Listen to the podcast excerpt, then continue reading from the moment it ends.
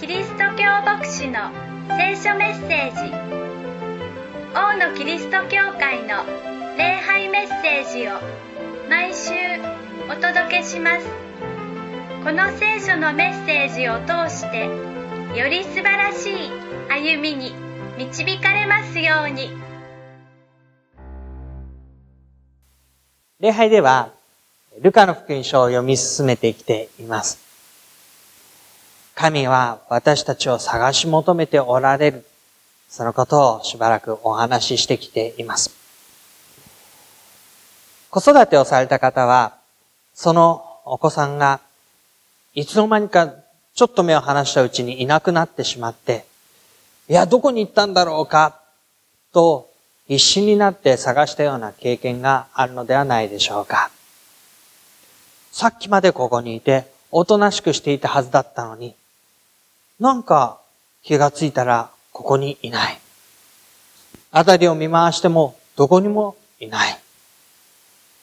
まあ、血の気が引くというのはそういう時に使う言葉なんだろうと思いますけど、さーっと、こう、冷たい汗が流れるような、そういう感覚がして、これはまずいぞ、どこに行ったんだろうか。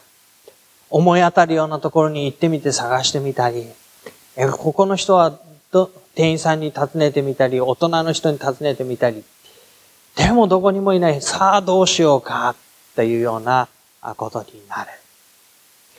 まあ、当然私たちはその時に、まあこんだけ探したんだからもういいか、と諦めることはしないわけですね。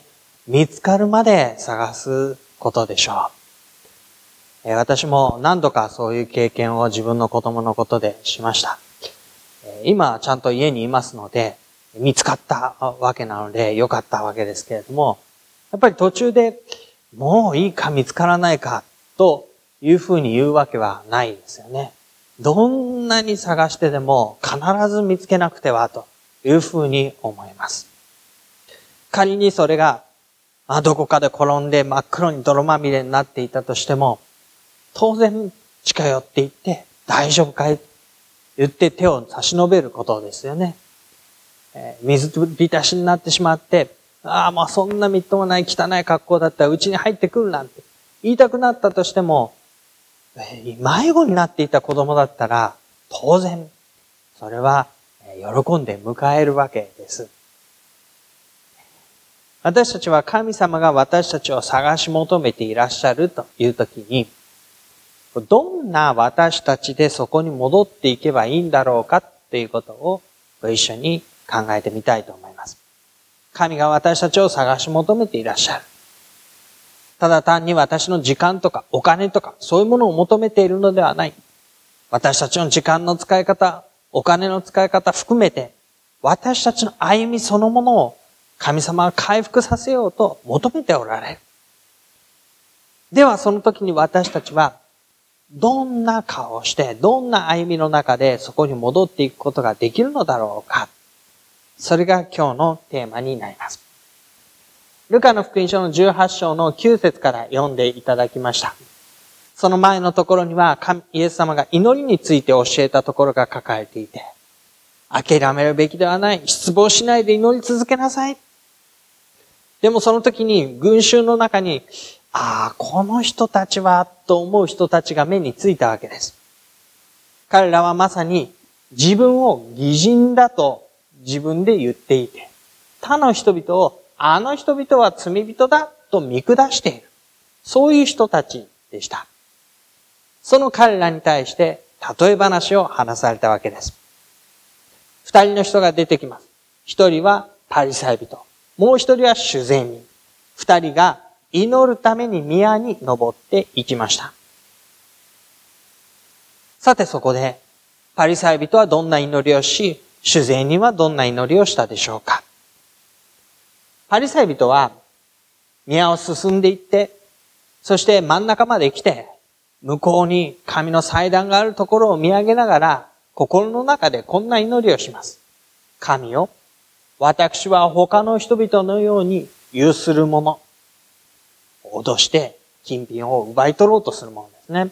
不正なもの、ごまかしをし、そのことを通していって自分の利益を得ようとするものです。会員するもの、自分の妻以外のものを自分のものにしようとする、そういうものではなく、ことにこの主税人のようではないことを感謝します。後で主税人のことは説明をしますけれども、主税人のようではないことを感謝します。自分自身がどういう立場で歩むことができるようになっているのか。パリサイ人というのは、小さな頃から厳格な立法教育を受けることができた人たちでした。彼らはそういう意味で言えば、家庭的にも非常に恵まれた、裕福な、そして子供の教育に熱心な親の関心のある、そういう家庭に生まれ育っていました。そこで立法の教育を受け、それを守りを行い、正しい人だ、尊敬される人だ、そういう歩みを手に入れていくようになりました。それは同時に社会的なステータスを手に入れることでもありました。社会の中で人々に対する影響力は非常に大きなものでした。そんな彼らが、この与えられた歩みを感謝しているわけです。ついで、彼らが言うのは、週に二度断食をし、自分の受けるものは皆その十分の一を捧げております。正しい歩みをすることができていることについても感謝をしていますね。断食というのは、食事と食事に関わる一切のことからしばし離れて、神様に心を向けて自分の歩みをリセットする、そういう機会のことを指しています。聖書を見ると、食卓を囲む、食事を共にする、宴会を催す、そのことが非常に重要な位置を占めていることがよくわかります。ユダヤの民族が仕事の中で日常の中でその食卓を囲むことによって家族共同体で確認をすること、祝いを共にすること、嘆きを共にすること、友人仲間を呼ぶこと、それらすべてはこの食卓でいつもなされていたわけなんですね。で、食卓に何を並べるかというのも非常に重要なことでした。食事の準備というのは、家庭のなすべきことの中で結構な比重を占めていただろうと思われます。そんな文化の中で、イエス・キリストに習う弟子たちも、初代教会の歩みも、集まるごとに食事をし、というふうに、食事の機会を非常に重要視していた文化があります。それは引き継がれてきました。聖書の教えを聞くという機会と、食卓を囲んでそれを分かち合い、歩みを共にするということのセットで教会は形成されてきたわけです。今の時期、私たちはその共に集まって親しく食事をするという何とも言えないあの大切な時間というのを持つことができないゆえにあ、やっぱり寂しいな、という思いを抱くのは、まあ、致し方ないことかなと思います。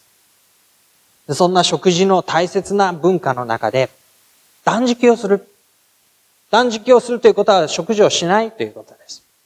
食事をしなければ食事に関わる準備をしなくていいということです。断食をしながら、本当はあれが食べたいんだけどな、これが食べたいんだけどな、と思い続けているのは、少し断食とは違うんですね。断食といった時には、そういうことはもうとにかく横に置いて、その分で神様に心を向けて自分の歩みを取り戻そう。そういう機会を彼らは週に二度持っている。しかも自分の手にするもの、受け取るもの、収穫物であり、畑の産物であり、家畜がもたらすものであり、すべてのものについてその十分の一を神に捧げている。最初に、まず十分の一を取り分けて、これは神への捧げ物。残り十分の九で私は生きる。それを徹底して、そうやって歩むことができていることを神様に感謝しているわけですね。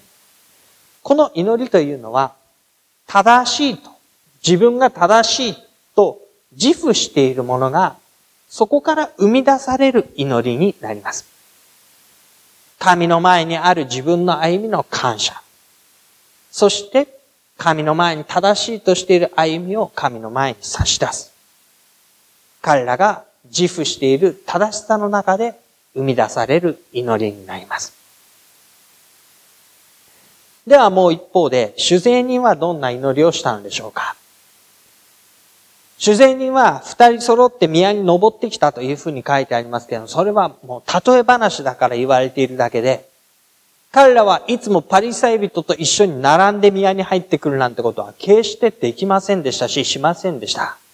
大体パリサイ人がそんなことを許さなかったでしょう。お前たちはこんなところにこんな顔をして来るべきではない。もっと離れて立て。このパリ、主税人は宮に登っては来たものの、祭壇からまだ遠く離れたところに立ち止まり、そして向こうの方に神の見姿を仰ぐということもできず、節目がちに、自分の胸を悲しみの中で、痛みの中で叩きながら神の前にこう祈ります。神様、こんな罪人の私を憐れんでください。短い祈りですね。パリサイ人が言葉多く自らを誇る歩みを並べ立てたのに比べて、主税人の祈りは、こんな罪人の私、憐れんでください。それだけです。しかし、こんな罪人の私という言葉の中に、その全てが凝縮されているわけです。自らもそのことを自覚していますし、人々もそう言っている。こんな罪人の私。主税人たちというのは、ローマの手先になって税金を集める人たちでした。神の民であるユダヤ人から税金を取って、ローマに納める。ローマに支配されているだなんて屈辱でしかない、その民にとって税金を取っていかれる。その手先になって集めていく。お前たちは一体何だ？お前たちなんか俺たちの仲間ではない。非国民だ。そう言われていました。そんな彼らは、税金の上前から自分たちの生活を成り立たせることを許可されていました。どれだけとっても良かったんです。皆からのけ者にされ、ほんのわずかの楽しみといえば、集まっては宴会をし、楽しみ、そういうことを共にするだけ。だからそのために、十分な上前を跳ねて、合成に、せめてのうさばらしに、そんな生活の様子を見て、ユダヤ人たちは余計に、あいつらは俺たちから上前を跳ねて、私服を肥やして、あんな堕落した生活をして、全く、彼らは何をするしないを問わず、有するか、不正をするか、寛容するか、そんなこと一切を問わず、主税人であるだけでもう罪人。と、彼らの仲間に分けられたわけです。そんな彼らは自分たちのことをこんな罪人の私。もうその一言の中に全ての歩みが凝縮されて、彼らは神の前に自分が立つにふさわしくないということを自覚していました。罪深さの自覚が生み出す祈りです。私が何者であるのか。神の前にどのように歩んでいるのか、そのことを自覚している祈り。その中で、イエスがおっしゃったのは、あなた方に言うが、この人、この人とは誰でしょう？主税人です。主税人が義と認められて家に帰りました。パリサイ人ではありません。耳を疑うようなことです。義と認められるのは誰か？立法を守り、落ち度がなく、完全な歩みをしているパリサイ人であるに間違いなかったはずなのに、パリサイ人ではありません。この人、主税人が義と認められて、家に帰りました。なぜなら、誰でも自分を高くする者は低くされ、自分を低くする者は高くされるからです。わかりました。じゃあ、私たちは低くなればいいんですね。謙遜な姿勢を示せばいいんですね。こんな罪人と私たちが言えば、そうしたら神様は高くしてくださる。そう聞けばおそらくパリサイ人だって、私はこんな罪人ですって言葉では言ったでしょう。これで神様は私を高くしてくださいますよね。というおまけ付きで。でもそれは自分を高くしていることの変形バージョンでしかないんですよね。ここで言う自分を低くするものというのは、神の前に自分が何であり、どういうものであるかということを、その通りそのまま認識することの意味です。正しい自己認識をしましょう。それで高められるか低められるか、そのことは神様がなさることです。私がすべきことは、正しく自分自身が何者であるのかを神の前に認めること。そういう意味で、正しく自分が何者であるかを認めたのは、主税人だったということです。果たしてそれはどういう意味なのか、ちょっとこの線を一本引っ張って考えてみましょう。線を引いたときに、こちら側に近ければ近いほど神に近い。あちら側に行けば行くほど神から遠ざかっていく。そんな風に考えて一本の線を引いてみましょう。パリサイ人たちは自らをどこに位置づけたでしょうか彼らはこのように歩むことができることを感謝しますと、神に近いところに自分を位置づけました。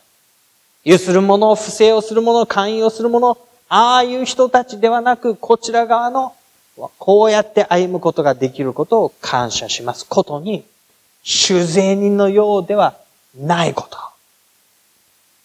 彼らは、あちら側に罪人たちを置いて、その人たちを指さして、あの人たちのようではないこちら側。比較ですね。比較の中で自分を位置づけて、神の側に置き、だから安心安定するわけです。あの人たちよりもいい。そのことに正しさの自負を持って神の前に祈りました。彼らは自分たちをここに位置づけた。比較の中で神の側に。では、主善人たちは、どういうふうに自分を位置づけたでしょうこんな私、こんな罪人の私、という彼らは、自らを神から遠いところに置きます。別に誰と比較をするわけではありません。自らが罪深いということを認めている。それは比較ではなく自覚の中での罪深さです。罪深さを自覚し、そこに置く。で私たちは大抵の場合こう考えるわけですね。この線のどこか。まあ本当だったら神様の側に最も近いところで線を引いていて、ここの合格ラインよりもこっち側だったら神様は受け入れてくれる。でもこっから向こうの人たちは努力を要してもっとこっちに来なきゃいけないとか、あるいはちょっと難しい滅びていく仕方がない。そんな風に考えて、まあこの辺。でも神様は憐れみ深い方だから、真ん中ぐらいまでは。いや真ん中っていうと、普通の人しか救われないから、もう少し真ん中からちょっと下ぐらいまでも神様は救ってくださる。線をこう、縦線を引いて、合格ラインを決めて、で、私はどこにいるかな。その時に比較するのは非常に楽なわけですよね。あの人よりはいいから私は大丈夫かな。でもあの人ほど立派ではないから私はやっぱりまだまだかな。その合格線をどこに引くかで、その私たちが比較の中で自分を位置づけようとします。でも、神様が私たちをご覧になっている眼差しというのは、どうもこの一本の延長線上の中のどこまでという限界、区別のところ、合格ライン、その線を引いていないようなんですね。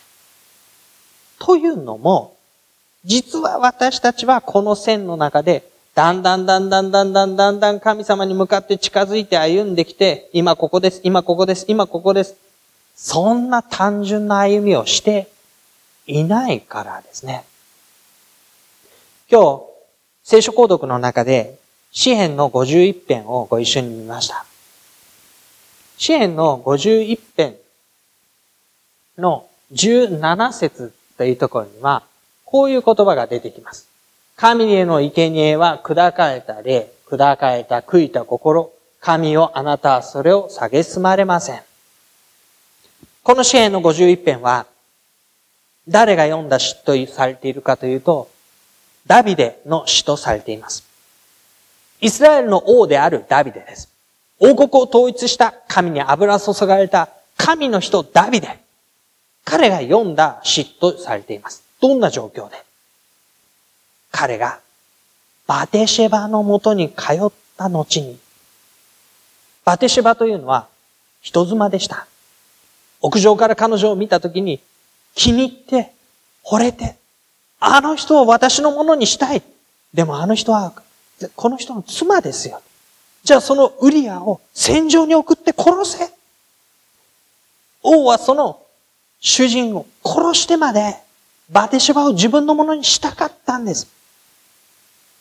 そして彼が死ぬとバテシバを自分のものとして迎えて、そして何もなかったように生活をしようとしたとき、預言者が来て、あなたがしていることは正しくない。ダビデはそれで心打たれて、神の前に嘆き、悔い改めて、神を私を洗ってください。ヒソプの血で洗ってください。そうすれば私は雪よりも白くなりましょう。そんな彼の歩みは、神に用いられた、油注がれた王で神に近かったはずですね。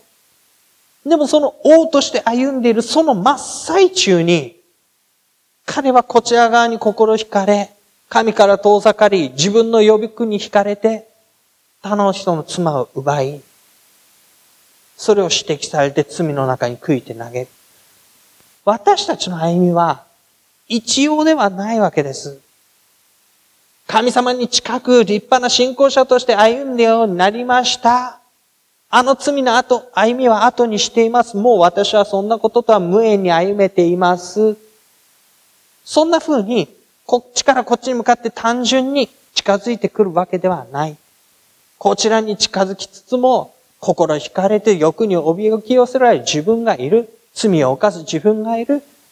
神を忘れる自分がいる。でも神に仕える自分もいる。行ったり来たり一日の中で行ったり来たり。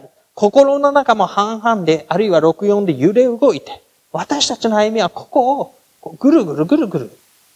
どっかで線を引かれたら、タイミングによって、神様どうぞ日曜日の12時5分ぐらいに来てください。そうすれば多分私はこの辺にいるから。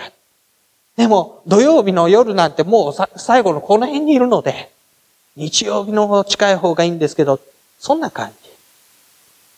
でも、神様は私たちのことをご覧になっているときに、決してこちら側に近ければ受け入れると言っているわけではないんですね。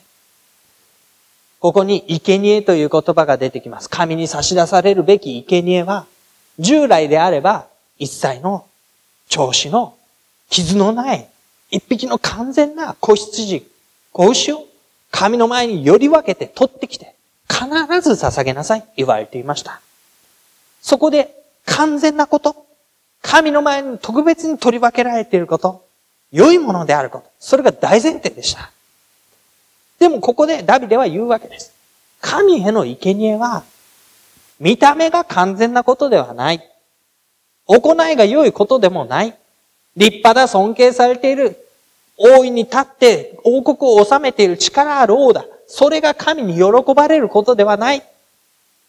砕かれた霊、砕かれた悔いた心。自らの罪を知り、そこに嘆き、その歩みを悔いて神の前に出る、その思いを神は喜んで受け入れてくださる。神はそれを取るに足らないものとして片付けることなく、忌まわしい、そんな罪深いものと言って退けることなく、受け入れてくださるんだ。喜んで、神はその砕かれた悔いた心を受け入れてくださる。つまり、私たちは神の手の中にある罪人の私なわけです。こんな罪人の私、憐れんでください。それは、神の手の中にすでにある私なんです。この線の中で、たとえ私が神から遠く離れて、迷いに迷って、泥まみれになって、どうやっても神の前に出られるようなものではないと知って、そのことを悔いて嘆いているときに、そこですら私たちは神の手の中にある罪人の私。というのは、神は私たちを知り、探し、駆け寄る神。例え話の中で見てきたイメージです。百匹の羊を知っているんです。誰がどこにいて何を考えていてどうしているか、その一匹一匹の状態に目を配って、丁寧に丁寧に関わる神です。十枚の銀貨があれば大切に大切に一つずつを保管して、目をかけて心を配っている神なんです。その神が、いなくなったもの、失われたもの、迷い出たものを探す。見つかるまで探す。あっちの遠くに行ったらもう見当たらないからいいかと見捨てることなく、見つかるまで探す。どこまででも探す。追い求めて追い求めて。たとえ岩陰に泥だらけになって、傷ついて、倒れている羊であっても、抱きかかえて帰ってくるんです。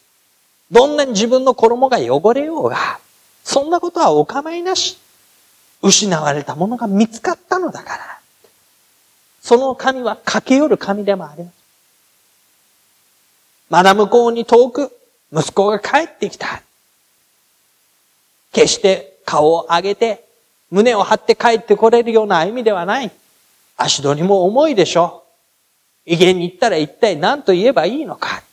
そんな彼を見つけて、駆け寄って迎えたのは、抱き寄せて、口づけをして、綺麗な着物を着せなさい。靴を履かせなさい。指輪をはめさせて、食事を一緒にしよう。と言ったのは、まさに駆け寄る神。どんなに離れ遠くに行き、みすぼらしく目を上げることのできないものであっても、駆け寄って我が物と呼ぶ神。その神の手の中にある罪人の私。これが私たちの姿なんです。そしてその時に覚えていていただきたいのは、罪人である私よりも神の手の中にあるということの方がどんなに大きなことか。私たちの罪がどんなに大きく、根深く、こんなにもと自分でも嫌になるほどのものであったとしても、それを迎え、駆け寄り、ご自分のものとする神の手の方が、いかに大きく、はるかに上回って私たちを捉え、導くことか。神の手の中にある罪人の私。しかし、神の手の中にあるということが、こんな罪人の私をはるかに上回って、私は捉えられていくんです。私たちは考えます。もっと信仰深くなったら、もっと聖書のことが理解できたら、もっと神様のことを信じることができたら、もっと私の言葉や行いが神様にふさわしくなったら、こっち側に来たら、こっち側に来たら、神様は喜んで迎えてくださる。でも、こんな罪人の私ですら、その時点です。もう、神の手の中にある。そして、この端にいるのと、神の手の中にあるというのと考えたとき、神の手の中にあること、なんと大きなことか。それが私にもたらす歩みの違ったものになることか。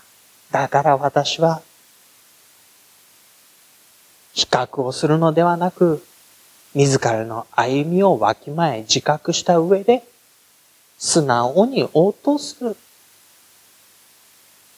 感謝していいんです。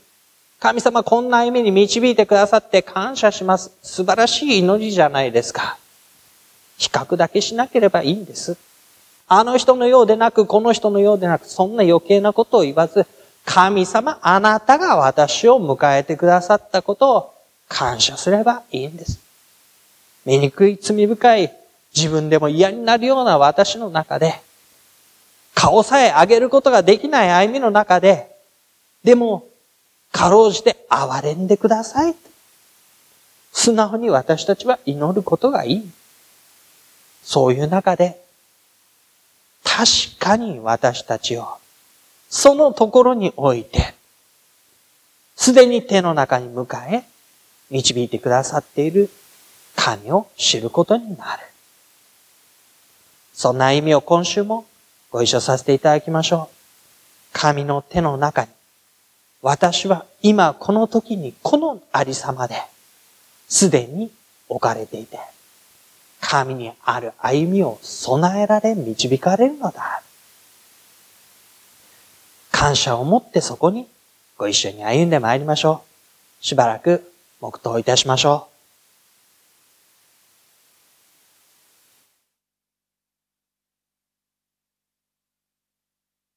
王のキリスト教会の礼拝メッセージをお届けしましたお聞きになってのご意見やご感想をお寄せくださいメールアドレスはのぶアットマーク牧師 .jp nobu アットマーク bokushi.jp までお待ちしていますあなたの上に神様の豊かな祝福がありますように。